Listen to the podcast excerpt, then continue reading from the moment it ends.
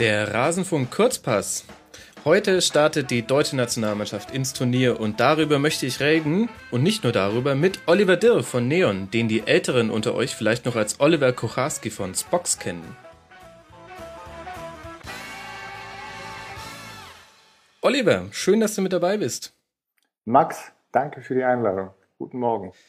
Wir führen eine gute Tradition weiter mit dieser Sendung. Äh, eine WM-Tradition. Das stimmt. Hatten wir auch eine EM-Tradition? Ähm, nee, damals haben wir noch in derselben Stadt gewohnt, deswegen ähm, haben wir das damals am Arbeitsplatz natürlich nur in der Mittagspause gemacht, in meiner Erinnerung. Ja, schöne Zeiten. Ja, schöne Zeiten. Also diese Tradition ist, um das für die Hörer aufzulösen, Oliver und ich haben während der WM jeweils am Spieltag der deutschen Mannschaft miteinander telefoniert und alles vorbesprochen. Im Grunde gab es da, ja. Es war auch immer so ein bisschen, um die Aufregung runterzubringen.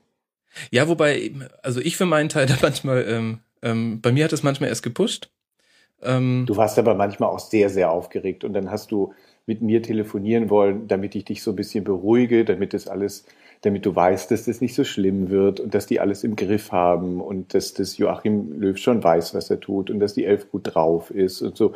Du warst schon manchmal auch sehr, sehr fahrig, Max, das muss man schon auch offen sagen. Ja, gut, also du bist natürlich auch ähm, dafür bekannt für deine Art der historischen Geschichtsschreibung, die nicht immer mit der Wahrheit zu tun haben muss. Aber es hat dich oft beruhigt. Ja, aber manchmal ganz halt, gelassen ins Spiel gegangen und naja, es hat oft funktioniert. Okay, es hat funktioniert und deswegen wollte ich es ja unbedingt zur EM weiterführen, Oliver. Ähm, mhm. Wir waren ein gutes Team. Äh, mhm. Diese diese Anrufe haben äh, waren nie kürzer als eine Dreiviertelstunde. Es war eher immer so eine Stunde. Das wird für uns jetzt eine Herausforderung, dass wir jetzt mal diesmal das Gelaber weglassen und uns ein bisschen äh, konzentrieren und fokussieren. Mhm, Finde ich gut. In diesem Sinne ähm, behandeln wir die Spiele, die gestern waren, auch nur ganz kurz, auch weil du nicht alles sehen konntest. Soll ich dir mal erzählen, wie Albanien gegen Schweiz ablief? Ja, sehr kurz, aber bitte nicht. also bitte. Ja, Albanien hat sich, glaube ich, so ein bisschen aus dem Turnier genommen und zwar durch die äh, rote Karte für Loris äh, Kana, die äh, Lorik Kana, äh, gelb-rote Karte. Er hätte auch rot dafür kriegen können, äh, hat ähm, ein Handspiel gemacht, ähm, 13 Minuten nachdem er vorher ein Foul begangen hat, das mit Gelb verwarnt wurde. Ab dann waren sie zu zehnt, das war in der 36. Spielminute. Ähm, sie lagen schon zurück nach einem Kopfballtreffer von Fabian Scheer. Ähm, und jetzt hätte man eigentlich meinen können, die Schweiz macht den Deckel drauf mit einem 2 zu 0 und ähm, schaukelt das lässig nach Hause. Haben sie aber nicht hinbekommen. Hing mit der Chancenverwertung von Seferovic zusammen. Hing auch damit zusammen, dass Jemaili und äh, Shakiri zwar insgesamt sechs Chancen kreiert haben, aber irgendwie haben mir so die 100% ein bisschen gefehlt. Albanien hat schon, die können schon, die können schon giftig hinten drin stehen, das muss man sagen. Ähm, und dann tatsächlich ähm, können sich jetzt dann die Schweizer bedanken bei Jan Sommer, dass sie mit drei Punkten ins Turnier gestartet sind. Der hat äh, zwei riesige Chancen, zwei 1 gegen 1 Situationen allein dadurch gelöst, dass er einfach nur stehen geblieben ist und du hast gesehen, wie den Stürmern der Albaner äh, das Herz in die Hose gerutscht ist. Und so ist die Schweiz mit drei Punkten ins Turnier gestartet. Toll. Klingt wahnsinnig aufregend. Ich habe die Zusammenfassung mir angeguckt und äh, da habe ich alle Szenen, die du beschrieben hast, äh, gesehen. Ich glaube, das reicht aber wahrscheinlich auch, was man von dem Spiel in Erinnerung behalten muss. Ja, ich bin gespannt, ehrlich gesagt, ob die Schweiz Konsequenzen zieht aus diesem Spiel. Also sie müssen es nicht zwangsläufig, denn sie haben ein gutes Spiel abgeliefert und auch letztlich dann ging der Sieg auch in Ordnung. Allerdings hat mir Embolo ganz gut nach seiner Einwechslung gefallen. Der hat äh, zwei, drei ganz gute Pässe gespielt. Ähm, und der wird ja so ein bisschen gehypt. Mal gucken. Vielleicht tut sich da was im nächsten Spiel, was die dann haben. Wales gegen Slowakei hast du dir auch entgehen lassen, Oliver. Das kann ich Da habe ich mir aber die Zusammenfassung angeschaut.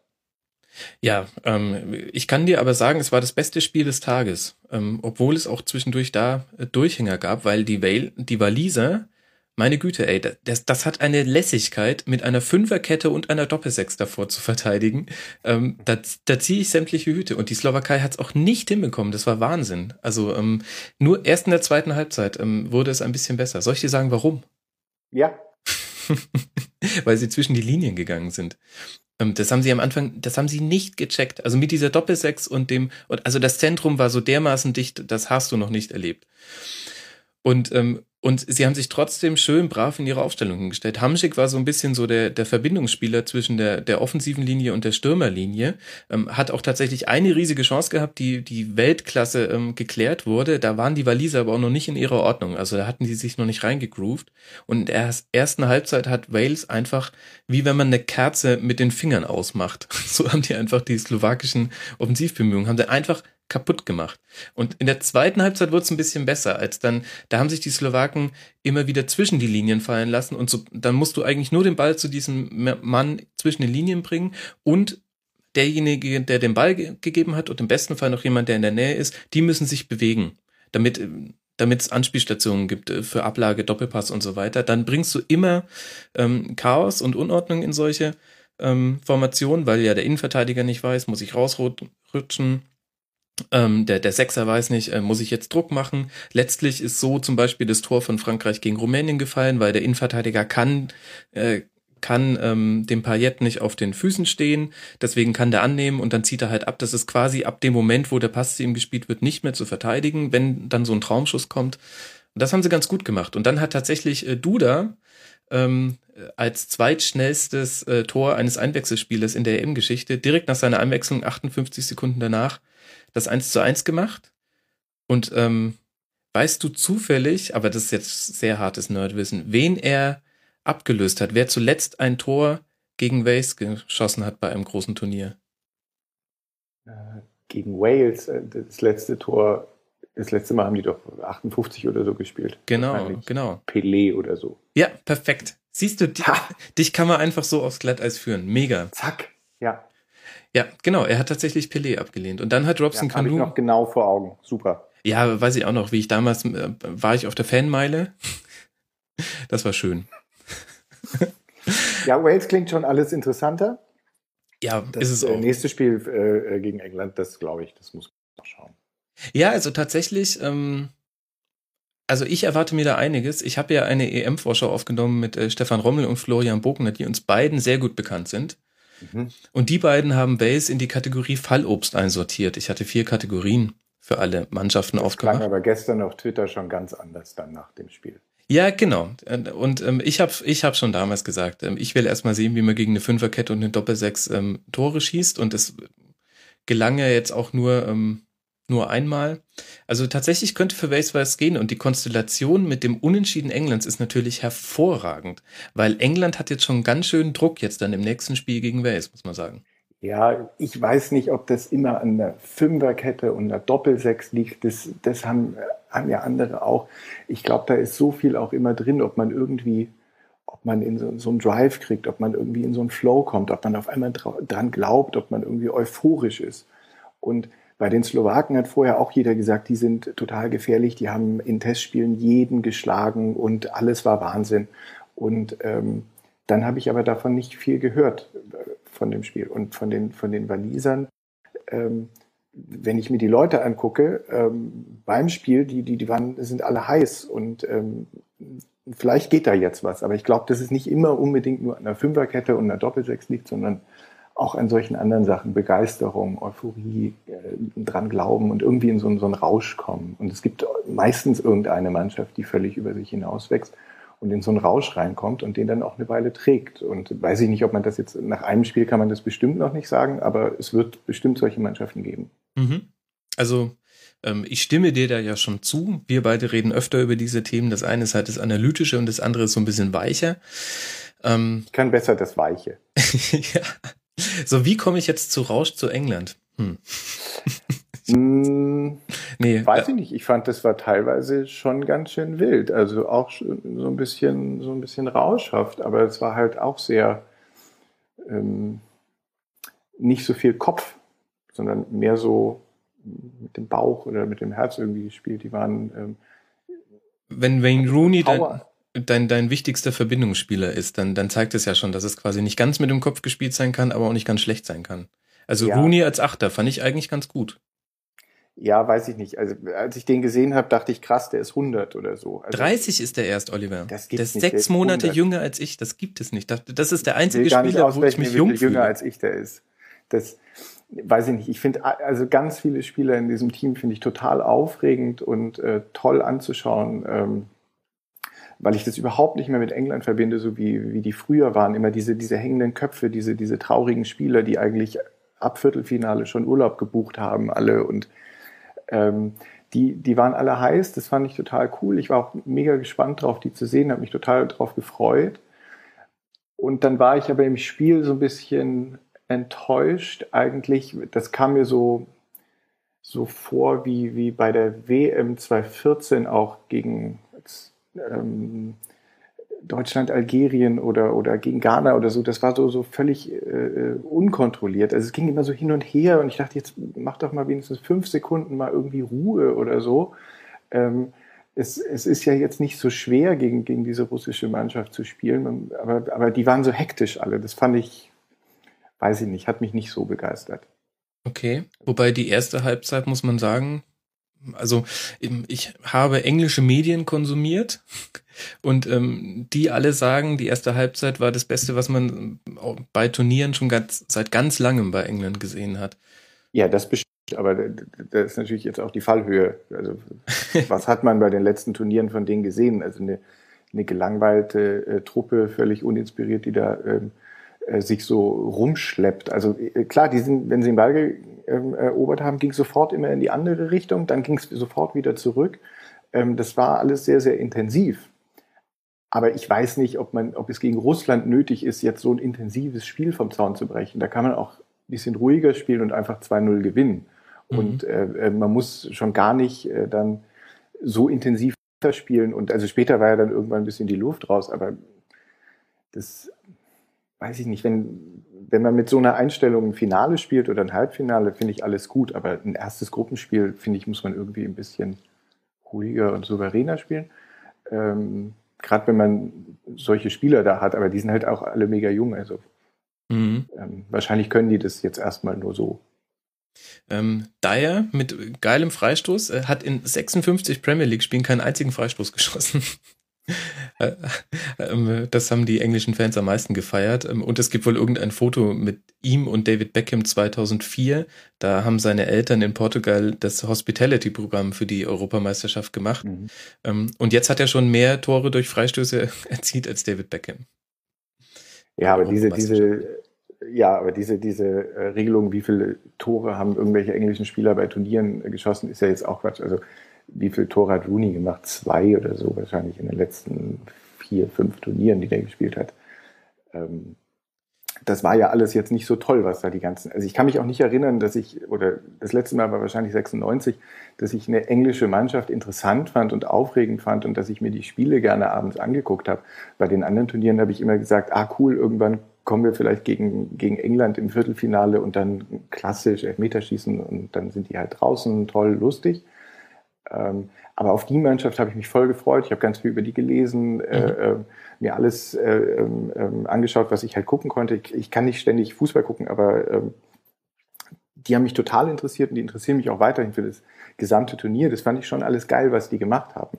Aber die haben halt gespielt wie 22-Jährige, alle. Also ja, weil sie halt 22 hektisch. sind, alle Besucher Genau, genau. Aber es gibt ja auch andere 22-Jährige, 22 die spielen ein bisschen äh, souveräner äh, vielleicht schon. Aber die sind ja auch ganz, ähm, ganz neu im Prinzip. Also ich glaube, von der WM, von dem Kader sind nur noch zwei, drei Spieler, vier Spieler im, in, in dem Kader. Der Rest ist ja alles eine neue Truppe. Die sind äh, mega jung. Ohne, ohne die, die Tarnnominierung wäre es das jüngste Team, glaube ich, im Team, mhm, genau. äh, in, in dem, im Feld. Ähm, ich finde die total spannend ähm, und erste Halbzeit war ein super Spiel, irgendwann ist ein bisschen äh, Tempo rausgegangen, aber mal sehen. Hm. Ja, das, äh, so kann man es, glaube ich, zusammenfassen. Der Ausgleich in letzter Sekunde war ein Downer. Da haben sie auch nicht ganz so glücklich verteidigt. Schauen wir mal, wie es weitergeht. Haben jetzt ein bisschen Druck auf dem Kessel gegen Wales und ähm, ja, aber du darfst dir, wenn du England bist, mit der Truppe darfst du jetzt auch nicht die jetzt vor dem Wales-Spiel allzu sehr Sorgen machen. Ja, die sind vielleicht jetzt euphorisch, aber Entschuldigung, das ist Wales. Also auch wenn die mit einer Achterkette hinten spielen, muss man die schlagen. Mm. Also zumindest wenn man England ist. Ja, ja, natürlich, du musst sie schlagen, aber mm, ich habe mir da noch kein cool finde bei, Urteil gebildet. Was ich cool finde bei England äh, ähm, im Vergleich zu Frankreich, Frankreich hat mich im ersten Spiel schon total genervt. Die kamen mir vor wie Brasilien. Die ähm, als sie das Tor gemacht haben, da habe ich nur Erleichterung gesehen, aber keine Freude, kein gar nichts. Mhm. Und die Engländer, die waren aber alle ähm, äh, positiv gut drauf. Ähm, die, die wirken mir nicht so wie, wie jemand, der sich, ähm, der nur erleichtert ist, wenn er ein Tor macht, wo ganz viel Druck von einem abfällt, sondern ähm, die wollen was von dem Turnier. Das finde ich viel interessanter zu sehen. Mhm, das stimmt. Äh, deswegen glaube ich auch nicht, dass die sich vor Wales jetzt wahnsinnig äh, äh in die Hosen machen.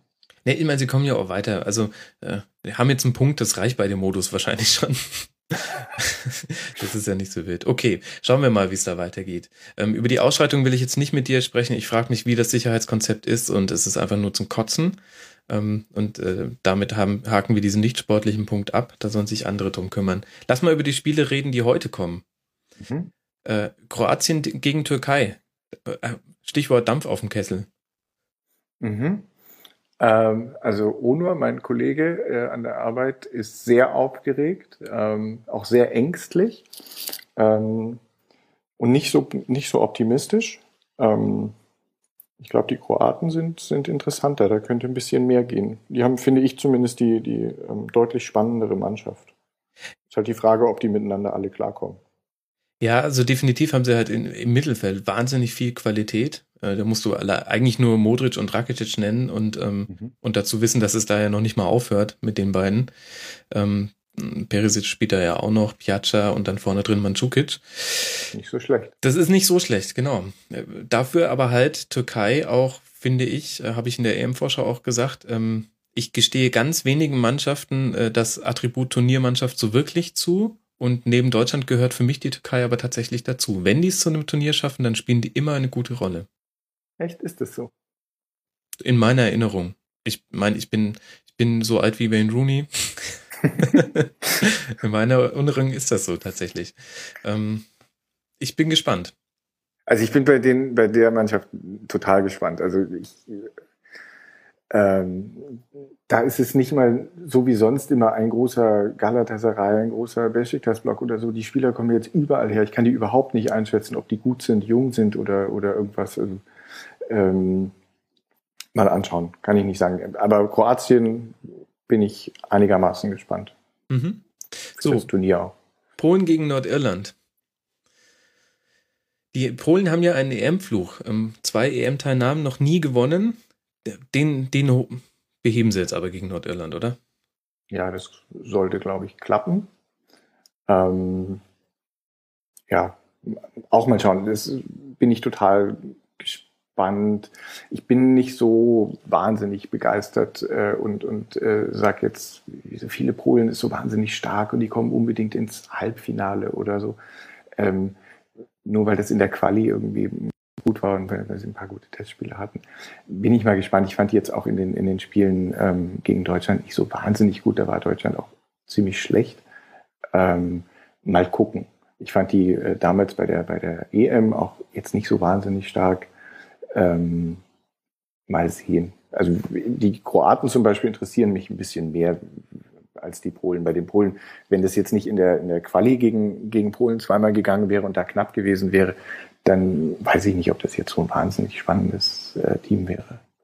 Naja, die Kombination an Spielern ist schon ganz spannend. Sie haben echt einige ähm, richtig gute mit dabei. Lewandowski, Blaschikowski, wobei man jetzt bei ihm gerade nicht weiß, wie aktuell die Form so ist. Milik als so ähm, äh, interessanten Nebenmann äh, zu Lewandowski, Piszczek. Sie haben einen guten Torhüter mit Wojciech Czesny und dahinter halt so eine Reihe von Spielern, die, ich sag mal, äh, durchschnittlichen Fans wie uns beiden eher unbekannt sind und von, von denen aber die Polen recht viel halten. Also das war so das, was ich in der Vorbereitung auch am meisten gelesen habe, dass die halt sagen, ähm, in der Summe könnten die, könnte die jetzige Generation deshalb äh, so gut sein wie die 74er Generation, weil sich eben äh, wie damals ähm, absolute Größen ergänzen mit äh, zum großen Teil ähm, Spielern, die sogar auch noch in der Liga spielen zum Teil. Da bin ich dann schon wieder raus, weil immer wenn sowas gesagt wird, irgendeine Truppe von Spielern, die alle noch nichts gewonnen haben können, ähm, ähm sind äh, vergleichbar mit der und der Generation, die damals mal irgendwas gewonnen hat. Mhm. Meistens führt es ja zu nichts. Ja, ich, kenn, ich erinnere mich nur an Mannschaften, die dann ähm, diese Erwartungen nicht gehalten haben. Ähm, deswegen bin ich bei denen nicht so neugierig. Also ich ähm, lasse mich da aber sehr gerne überraschen. Ja, können wir ja auch. So, und jetzt müssen wir endlich über Deutschland gegen Ukraine reden, Oliver. Ich bin gespannt, ob wir unser Zeitfenster noch einhalten können. Ja, das bin ich auch gespannt. Die Deutschen, ähm, ja, es, es gibt einige Themen, ähm, unter anderem, wer auf der rechten Seite spielt. Das, der Schlüssel wird ja sein, Jamolenko und Konoplyanka vom Kontern abzuhalten. Die sind tatsächlich pfeilschnell und das Spielprinzip der Ukraine ist hinten drin Beton und äh, vorne den Ball schnell auf die Flügel. Wen denkst du denn, stellt Joachim Löw gegen auf der rechten Seite? Um, äh, das ist jetzt wieder so, wie wenn wir sonst telefonieren, um dir da deine ähm, ähm, Aufregung ein bisschen zu nehmen. Es ist total egal, wer da gegen irgendwelche ukrainischen Flügelstürmer. Also äh, bitte, ähm, entweder spielt er Hövedes, der ist als Außenverteidiger, hat er siebenmal in Brasilien gespielt und das war okay da weißt du halt, dass der nicht über die Mittellinie laufen sollte und flanken sollte. Das ist auch okay, das äh, macht ja nichts. Ähm, oder mich würde es interessieren, ich würde da gerne mal Kimmich sehen. Ich kann mir vorstellen, dass der das kann, aber es gibt keine, er hat keine fünf Spiele gemacht auf der Position, die man sehen konnte. Ähm, ich kann mir nur vorstellen, dass es vielleicht geht und äh, den würde ich gerne mal da sehen, weil da würde vielleicht auch nach vorne ein bisschen mehr gehen. Das sind die einzigen beiden, die ich mir da vorstellen kann. Emre Can habe ich jetzt schon mehrfach auf der Position gesehen, den will ich da nicht mehr sehen. Mhm. Ähm, aber wen der da hinstellt, ist total egal. Das, das, kommt ja auf den Auftrag an. Also wenn Löw findet, dass da irgendwelche Außenstürmer sehr gefährlich sind, dann stellt er halt Höwe das hin. Und wenn er sagt, ja, die sind ein bisschen gefährlich, aber ich will schon auch nach vorne spielen, dann probiert er halt wen anders aus. Aber ähm, da muss man sich, glaube ich, keine ja, wir haben jetzt, wir haben jetzt auch ganz gut schon die Definition dessen mitbekommen, was du als Aufgeregtheit bei mir interpretierst. Ehrlich gesagt bin ich da sehr entspannt. Ich glaube, okay. ich glaube, wir werden so ein bisschen asymmetrisch spielen, ähm, dass, ähm, dass der Rechtsverteidiger eher den Auftrag bekommt und deswegen vermute, also sehe ich da Höhe des, ähm, tatsächlich, du, du sicherst vor allem nach hinten ab und links Hector ist gesetzt, meiner Meinung nach. Und ich glaube, der wird den Auftrag bekommen, du gehst auch schön in den Rücken von äh, Konoplyanka und Jamalenko, die wechseln ja manchmal die Seite, ist dann egal von wem, weil die hinterlassen auch ganz schön viel grüne Wiese ähm, und arbeiten nicht so gerne nach hinten mit. Ähm, das heißt, da gibt's dann quasi auch offensive Möglichkeiten und die brauchst du ja auch, weil die stehen ja wahnsinnig massiv hinten drin, die Ukraine. Mhm. Also von Hector habe ich auch äh, ähm, schon genug gute Szenen nach vorne gesehen, auch wo er ähm, direkt im Strafraum nochmal mit irgendwem kombiniert und so. Also das ist super. Wenn du zwei davon hast, dann können äh, gerne auch zwei davon spielen. Aber es ist ja jetzt schon seit vielen Jahren so. Entweder gibt es diesen einen, der das kann auf der rechten Seite oder auf der linken Seite, aber es gibt fast nie zwei mhm. ähm, davon. Ähm, Schmelzer will er aus irgendwelchen Gründen nicht. Ähm, da sehe ich das zumindest in der Bundesliga immer, dass der das grundsätzlich auch kann, aber dann wäre es zweimal linke Seite, bringt auch nichts. Ähm, ist, glaube ich, auch nicht so entscheidend. Ähm, wenn es auf das auf das Duo da ähm, ähm, Hector Draxler rausläuft, glaube ich, dann kann das schon was ganz Gutes gehen über die Seite. Ich weiß ja ehrlich gesagt, das ist schon, finde ich, der nächste Name, über den man gerne reden kann, Julian Draxler. Ich weiß nicht, alle sprechen immer davon, ähm, Draxler auf links, so gut wie gesetzt. Und ähm, in ganz vielen äh, Vorberichten habe ich das jetzt schon gelesen. Ehrlich gesagt, mich hat Draxler, ich muss ganz lange mich zurückerinnern, ähm, um mal mich an ein Spiel zu erinnern, wo er mich wirklich überzeugt hätte in dieser Saison. Ich nehme da auch das Hinspiel gegen Real Madrid mit ein. Ähm, ich weiß nicht, irgendwie. Also die, die Frage ist natürlich, wie viele äh, Wolfsburg-Spiele hast du gesehen diese Saison, die dich auch vom Hocker reißen insgesamt? Ähm, aber das ist mir auch immer so ein bisschen egal, es ist, es ist irgendwie was anderes. Die kommen dann zur Nationalmannschaft, da kriegen die einen anderen Auftrag, da müssen die irgendwas anderes machen. Und offenbar lädt Löw ja seit vielen Jahren nicht die 23 besten Spieler ein, sondern die 23 Spieler, aus denen er irgendwie eine Mannschaft machen will mhm. und in denen jeder bestimmte Aufgaben hat, die ich nicht immer verstehe, die ich, die ich auch alle nicht kenne, denen er den, die er denen aber gibt. Und die haben sie dann zu erfüllen. Und das machen sie ja meistens ganz gut. Und ähm, ich kann mir schon vorstellen, dass sie das hinkriegt. Also ich habe in der Nationalmannschaft ähm, und ich habe auch ein paar Szenen von Wolfsburg äh, äh, im Kopf, wo der nach vorne gut kombiniert hat, ähm, wo, er, wo er auch entscheidende Pässe gespielt hat. Aber es war halt auch keine tolle Wolfsburger Saison, wo du jetzt äh, 30 Glanzpunkte hast, die du, an die du dich erinnern kannst. Ähm, ich glaube, der kann da schon spielen. Aber wenn er da wen anders aufstellt, ist auch nicht so schlimm. Mhm. Also das sind so, ich finde, das sind so, so Detaildiskussionen. Also solange du ähm, in deiner Mannschaft Neuer und Boateng und Groß und Özil und Müller und all diese Leute hast, ist es auch wirklich nur ein Detail, ob dann da links außen ein Draxler oder ein Schürle rumläuft und ein Kimmich oder ein Hövedes das ist doch dann egal eigentlich. Ist es dann auch egal, wer vorne drin spielt? Auf der Stürmerposition? Ja, schwierig, ganz schwierig. Ich bin, äh, ich bin ja kein großer Gomez-Fan eigentlich. Ich erinnere mich. Ähm, ich bin, also ich habe schon immer gesagt, das kannst du auch bestätigen, dass der ein super Stürmer ist, der viele Tore macht. Aber ich habe auch schon immer gesagt, dass ich den nicht gerne in der Nationalmannschaft sehe, weil mir gefällt das Spiel nicht, wie die dann spielen, wenn der da ist. Ähm, wenn Klose gespielt hat, waren meistens die Spieler, die hinter ihm gespielt haben, auch besser oder die sahen besser aus. Offenbar läuft er besser und dann können bessere Pässe kommen und Özil war meistens gut, wenn er mit Klose spielen konnte. Und Özil wurde meistens stark kritisiert, wenn vorne Gomez gespielt hat. Und ähm, deswegen bin ich nicht so ein großer Fan von, von äh, Gomez. Ähm, aber alles, was ich jetzt zuletzt über den gehört, gesehen und gelesen habe, finde ich mega gut. Ich freue mich total, dass der jetzt dabei ist. Ähm, ähm, und ich bin auch total gespannt. Also ähm, er soll ja jetzt irgendwie ähm, doch besser mitspielen als früher. Ähm, ich mag, dass er nicht mehr sich diesen wahnsinnigen Druck immer macht, den er, den er sich irgendwie früher offenbar immer gemacht hat. Dass der jetzt vielleicht zum allerersten Mal locker ist, seit er irgendwie von Stuttgart weggegangen ist. Ähm, das finde ich alles ganz gut. Vielleicht passt das jetzt viel besser da rein. Also die Art. Mhm. Dass der Typ, wenn er einen Ball hat, ein Tor macht, das, das ist ja bekannt. Das war schon immer so. Und äh, wenn ich mich erinnere, wie er bei der letzten EM da auf dem Ball einmal eine Pirouette gegen Holland gedreht hat, dann kann der ja auch was mit dem Ball. Aber trotzdem hat die Mannschaft oft nicht so gut gespielt, wenn er gespielt hat, ähm, weil irgendwie alles auf den ausgerichtet ist. Und ähm, das mochte ich nicht so. Wenn das besser ist, dann finde ich super, dass der wieder dabei ist. Und von der Art her freue ich mich total. Ich finde den mega angenehm. Mhm. Ich fand auch, dass all seine Aussagen sehr, sehr gleichzeitig demütig, aber auch nicht irgendwie so verbittert äh, zurückblickend waren. Sehr, sehr, ja, er wirkt tatsächlich sehr entspannt. Ich glaube tatsächlich, ähm, dass es gar nicht so viele Varianten jetzt gegen die Ukraine gibt. Eigentlich musst du mit Gomez starten, weil Gomez auch ein Spieler ist, den du jetzt nicht reinwerfen kannst ins Spiel.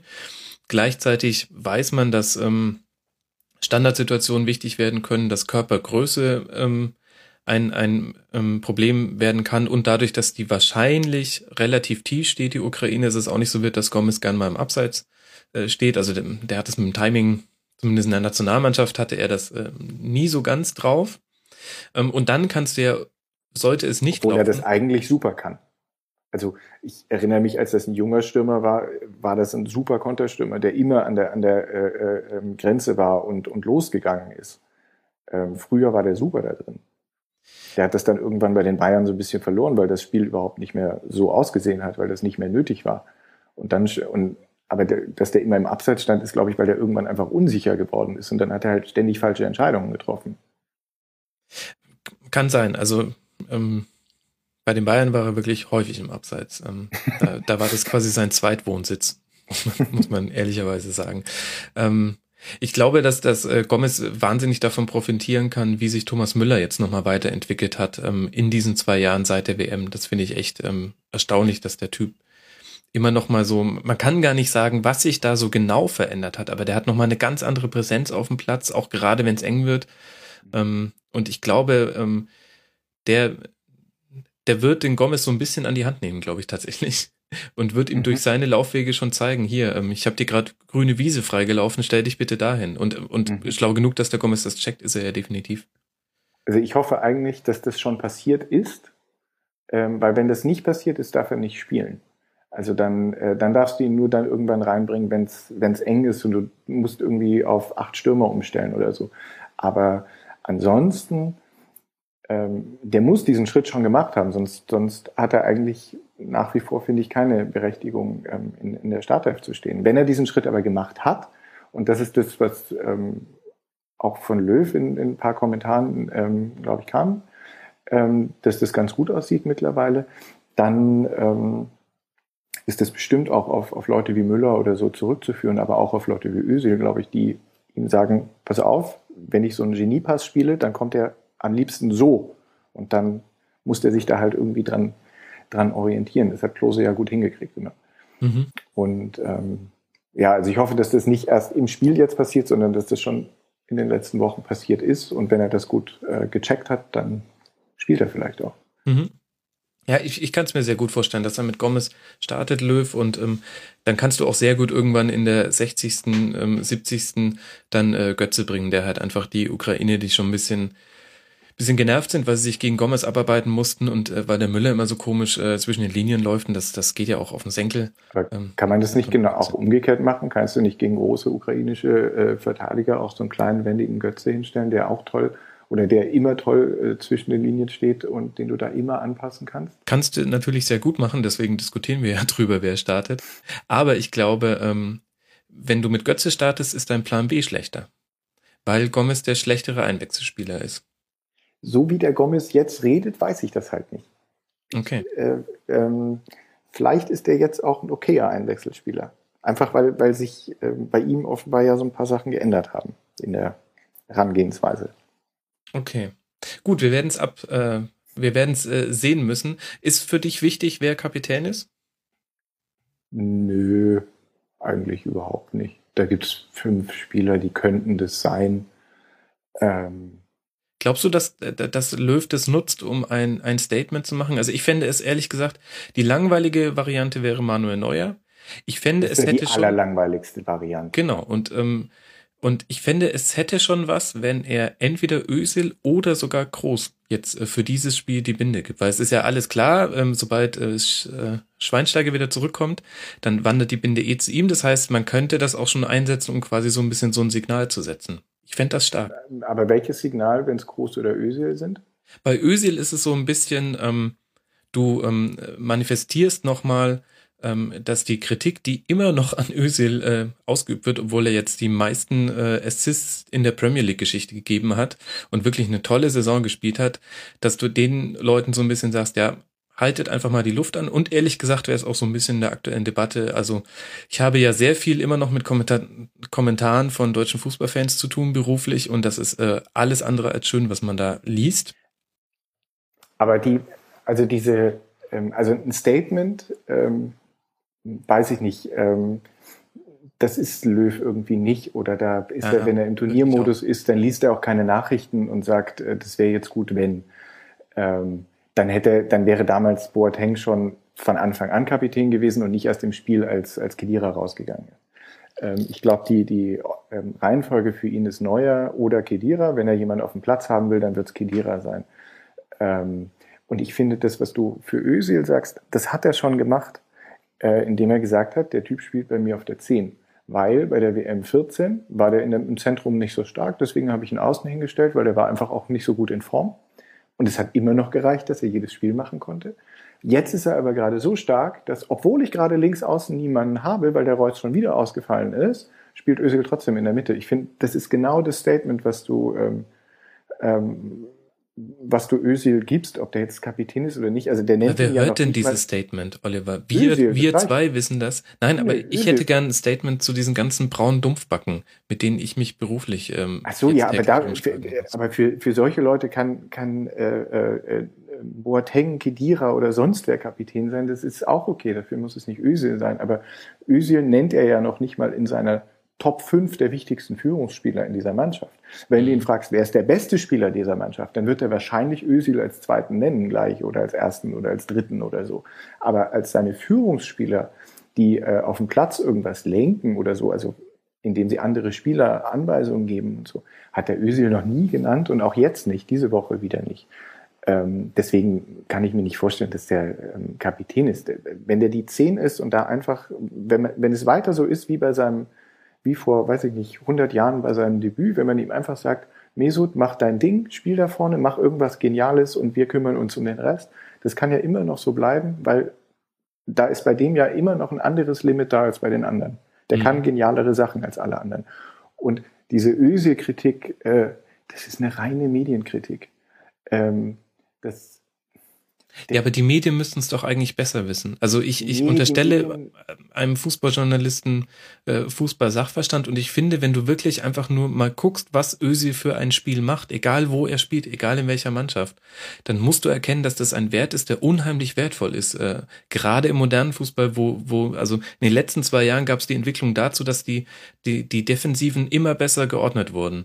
Und ähm, Gegenpressing ist jetzt kein Fremdwort mehr, äh, eigentlich für alle Mannschaften. Die spielen jetzt alle denselben Stiefel und gerade da brauchst du einen Özil.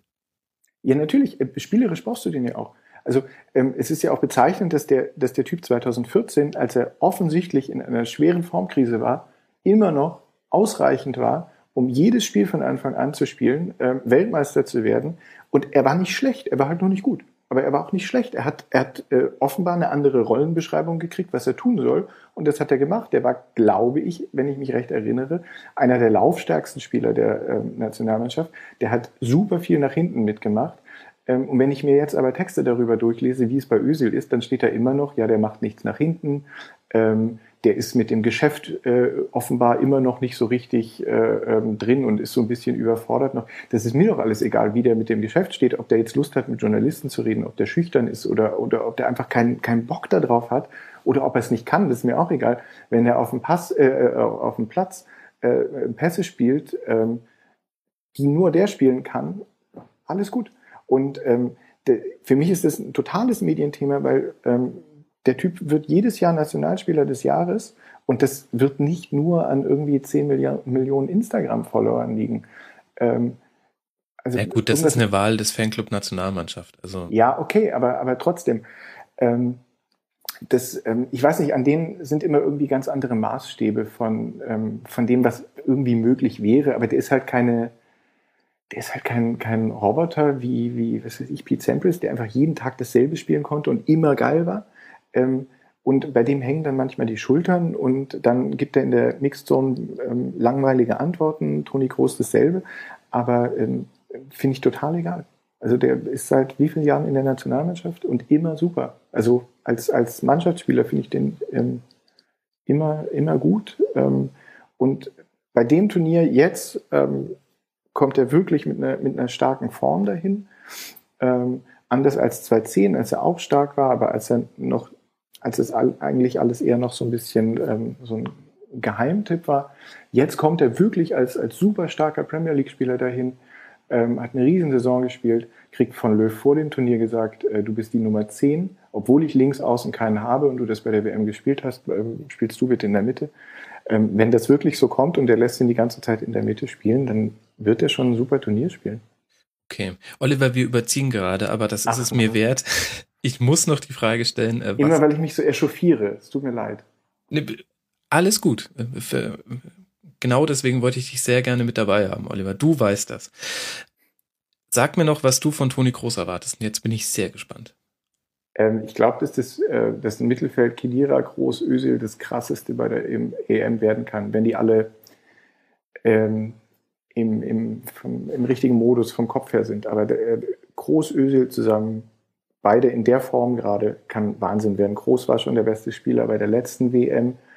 Ähm, die beiden zusammen können, können super, super äh, gutes Mittelfeld äh, werden. Ähm, Passmaschinen ähm, äh, ohne Ende, äh, totale Kontrolle, die ganze Zeit groß macht, ähm, mittlerweile auch mehr nach hinten, was glaube ich nötig ist, wenn du mit Kedira zusammenspielst, wenn, wenn du mit Schweinsteiger zusammenspielst, ist es nicht ganz so nötig. Aber offenbar hat er das ja verstanden, dass das jetzt mehr nötig ist. Ähm, also die, der ist der totale Chef da im, im Mittelfeld. Alles geht über den. Das ist äh, unser Xavi halt. Und was machen wir, wenn Schweinsteiger wieder fit ist? Kedira dafür raus? Ja, ja, das ist, glaube ich, dann nicht so, nicht so entscheidend. Du kannst, glaube ich, auch mit, mit beiden spielen. Dann muss halt vorne irgendeiner raus. Ähm, normalerweise wird es ja hinten raus zum Turnier, wenn du gut drauf bist und in dem Turnier ähm, weit kommst und das reißen kannst, wird es ja nach hinten raus eben ein bisschen defensiver. Und dann spielst du vielleicht hinten raus auch mit ähm, Schweinsteiger und Kedira und Groß und Ösel ein bisschen mehr nach vorne. Du nimmst irgendeinen Draxler oder irgendwen raus oder Götze oder sonst wen. Ähm, und dann hast du halt ein bisschen mehr Kontrolle. Gegen, gegen die Ukraine ist es mir auch nicht so wichtig, ob du jetzt immer alles unter Kontrolle hast. Das wird schon laufen. Und wenn du aber irgendwann gegen Frankreich kommst oder gegen England, so wie die da jetzt äh, drauf waren, ähm, dann fände ich schon gut, wenn man da so ein bisschen ähm, Kontrolle mehr hat im Spiel. Mhm. Und dann können die auch beide spielen. Okay. Oliver, ich halte fest, wir haben, wir haben mal wieder sehr ausführlich ähm, über die Deutschen geredet. Ich danke dir sehr herzlich. Vielen Dank, äh, Oliver Dirr, Ed Karums bei Twitter, folgt ihm. Dankeschön. Vielen Dank, Max. Und äh, liebe Hörer, ihr könnt auch Fragen zu dieser Sendung stellen und zwar unter mitmachen.rasen.de. Ich baue sie gerne in die Sendung ein und dann hören wir uns heute Abend nach dem Deutschlandspiel in der Schlusskonferenz. Bis dahin, ciao.